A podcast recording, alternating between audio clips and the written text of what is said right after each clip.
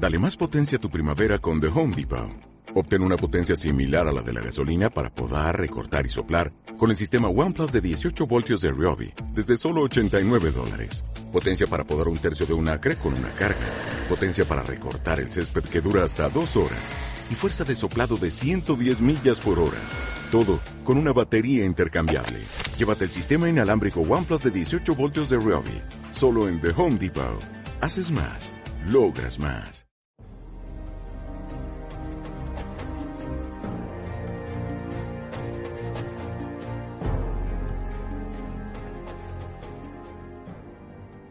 Hola, ¿qué tal? Mi nombre es Antonio Escudero, soy profesor del Departamento de Geografía e Historia en el IES Fray Luis de León de las Pedroñeras en la provincia de Cuenca y eh, vamos hoy a poner un poco de luz sobre uno de los epígrafes que componen el temario de la asignatura de Historia de España en segundo de bachillerato.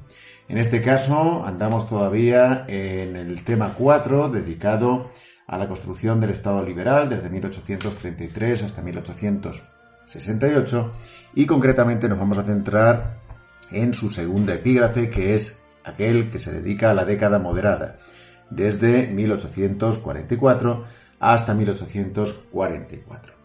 En el anterior epígrafe nos habíamos quedado justo en la caída de Espartero como regente en 1843.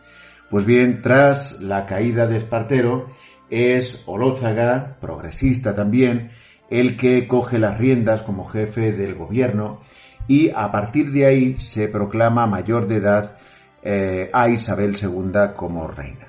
Se inicia así la llamada década moderada tras el triunfo en 1844 del partido moderado en las elecciones. Desde entonces hasta 1854, hasta el pronunciamiento militar progresista como, conocido como la Vicalvarada, los moderados estarán al frente del poder con distintas personalidades. Como he dicho anteriormente, en 1844 se celebran eh, unas nuevas elecciones y esas elecciones arrojan una victoria al partido moderado de Ramón María eh, Narváez. Este, el espadón de Loja, aplicará los principios del liberalismo moderado o doctrinario durante los años en los que va a estar al frente. Va a estar al frente gobernando fundamentalmente para la burguesía terrateniente que va a ostentar un predominio importante. Aristócratas liberales, burguesía rural, compondrán fundamentalmente, perdón, el, el grueso de esta burguesía terrateniente. Durante los años que está en el poder, hace gala también de un cierto orden y autoritarismo eh, tendente a consolidar el nuevo orden social moderado contra, por un lado, las clases populares y, por otro lado, también los carlistas que se mantienen en el exilio. Es necesario en esta época ir combinando, ir combinando las reformas políticas necesarias en esta época con una dura represión frente a las expectativas que en los años anteriores se habían ido generando en ciertos sectores sociales. Expectativas tanto en el ámbito social como político de, corte revolucionario en algunos casos. Una de las primeras medidas que aplicaron los, moderados al frente del nuevo Ejecutivo es la promulgación eh, a través de las Cortes de una nueva Constitución. Esta nueva constitución, la de, la de 1845, señala la forma de Estado como una monarquía liberal conservadora, donde el sufragio estará muy restringido y solamente eh, quedará en una, en una oligarquía de grandes propietarios.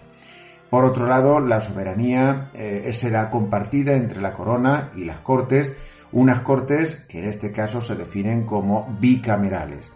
La corona tendrá eh, amplios, amplios poderes, como por ejemplo el poder nombrar a los ministros, disolver las cortes también, ostentará el privilegio, el derecho a veto y podrá designar directamente a los senadores. En ese sentido, el Senado no se define como una Cámara electiva, sino en este caso una Cámara en la que se designa directamente por, parte de la corona a eh, los senadores que la componen. Por otro lado, poco a poco el Ejecutivo irá ampliando el poder eh, frente a mm, un recorte de los poderes del poder legislativo. Por otro lado, se irá sometiendo progresivamente, también en esta Constitución, eh, se irá sometiendo tanto a los ayuntamientos como, a las diputaciones a la Administración central. En ese sentido, poco a poco iremos viendo, no solamente en la Constitución, sino en medidas posteriores, iremos eh, viendo una progresiva centralización y uniformización en la Administración. Se suprime la milicia nacional. En materia religiosa, el Estado queda como un Estado confesional, católico, donde este, el Estado, se compromete a sostener tanto el culto como a mantener también económicamente al clero. En cuanto a la declaración de derechos, es cierto que se respeta la Declaración de Derechos de la Constitución anterior, la de 1837, pero estos derechos irán poco a poco siendo regulados por leyes ordinarias. En ese sentido, por ejemplo, se limitó eh, la libertad de imprenta y se puso fin a los jurados contra los delitos de opinión. En cuanto a la ley electoral, que se aprobó posteriormente, esta definía el sufragio como un sufragio, hemos dicho anteriormente que ya la propia Constitución lo establecía como censitario, pero lo dejaba por debajo del 1%. En cuanto a uno de los, de los eh, grandes temas a hablar de la década moderada, cabe destacar las relaciones entre la Iglesia y el Estado. Unas relaciones muy complicadas, sobre todo después de la etapa anterior, donde los progresistas habían llevado a cabo la desamortización de Mendizábal y al mismo tiempo habían abolido eh, algunos mm, privilegios del clero, como por ejemplo el diezmo. Las relaciones habían sido mm, malas, eh, sobre todo en la región de Cataluña, donde en el verano de 1835 se habían eh, quemado algunas iglesias. El gobierno moderado de Narváez piensa y tiene muy presente que hay que recomponer las difíciles relaciones con la Iglesia y para ello mm, suscriben el concordato con la Santa Sede.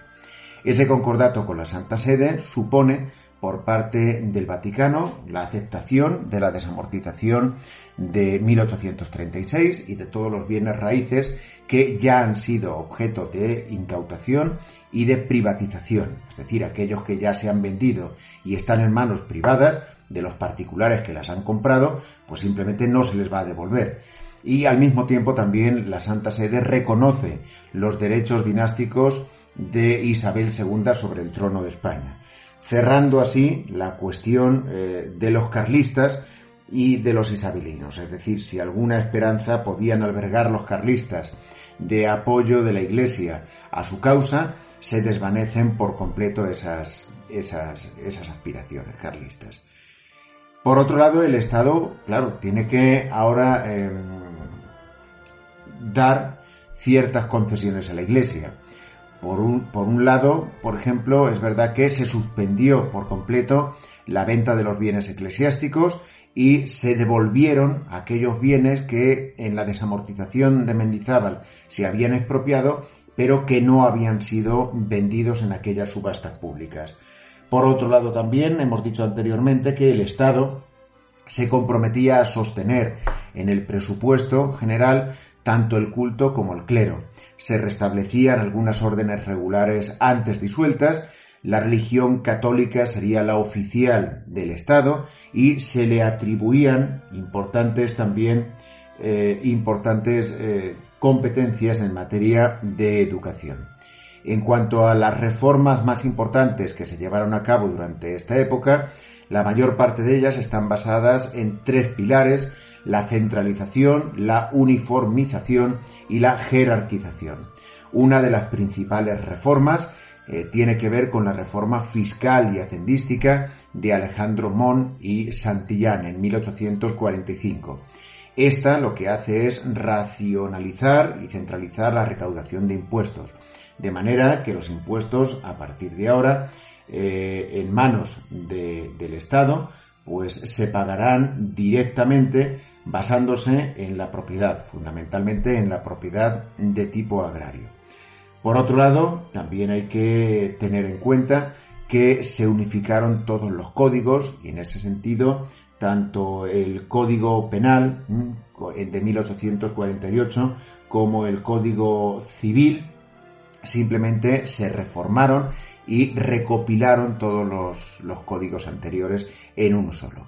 En cuanto a la administración pública, se produce también una reforma reorganizando todos los cargos y creando una nueva ley de funcionarios que regulaba también el acceso.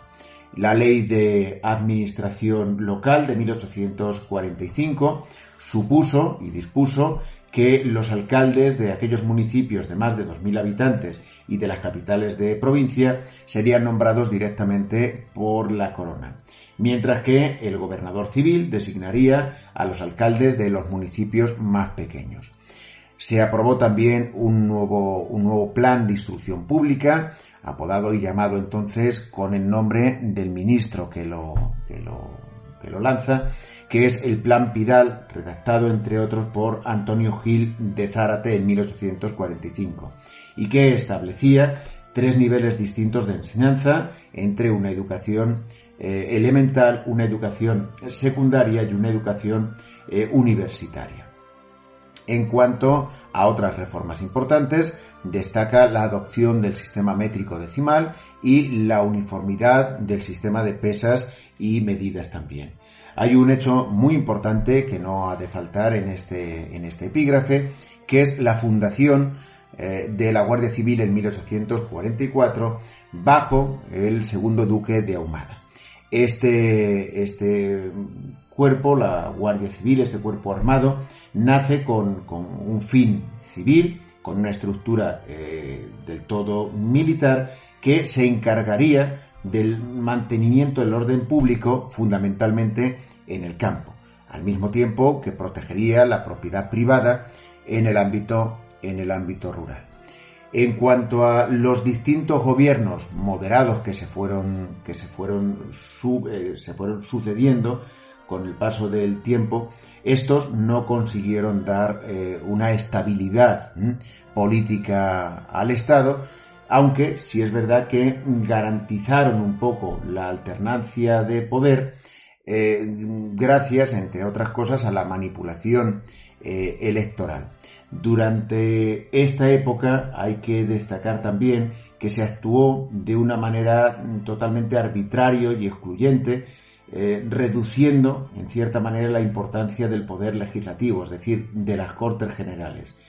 Eh, la vida política no se va a ir desarrollando en torno a las Cortes, al Congreso de los Diputados y al Senado, sino que serán las camarillas que rodeen a, la reina y, a los moderados los que busquen el favor real.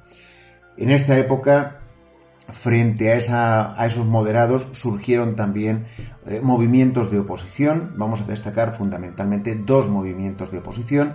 Por un lado, eh, el nacimiento del Partido Demócrata como escisión del Partido Progresista en 1849, que ya critica de una manera importante la monarquía de Isabel II, al tiempo que apuesta por un cambio en materia, en materia censal, es decir, apuesta por el sufragio ya universal. En cuanto al segundo movimiento de oposición que vamos a destacar en este epígrafe, tiene que ver con la Segunda Guerra Carlista, o la llamada también Guerra dels Matiners, entre 1847 y 1849. También tendrán, como en la Primera Guerra Carlista, reproducirán el esquema de las partidas guerrilleras. En este caso, su ámbito geográfico se circunscribe fundamentalmente al Pirineo catalán y su protagonista será el hijo de Carlos María Isidro, Carlos VI, el conde de Montemolín. Después de eh, Narváez, una serie de gobiernos posteriores mm, presididos por Bravo Murillo en 1852, por Sartorius en 1853, apostaron por eh, un mayor autoritarismo. Tanto es así que pretendieron mm, eh, gobernar a espaldas de las Cortes. En ese sentido, Bravo Murillo suspendió mm, la actividad de las Cortes y Sartorius, un año más tarde, se atrevió incluso a disolver dichas Cortes, lo cual provocó finalmente una revolución en 1854. Esa revolución en 1854 hace la Vicalvarada que regresen los progresistas frente, como decía, a ese autoritarismo convertido casi con Bravo Murillo en una dictadura tecnocrática. En definitiva, los progresistas volverán y se iniciará un periodo nuevo conocido como el bienio progresista desde 1854 a 1856, aunque esto correspondería ya al tercer y último epígrafe que cierra este tema 4. Hasta aquí Espero que te haya ayudado a resolver o a estructurar un poco este, este epígrafe y nos vemos en el siguiente epígrafe. Un saludo.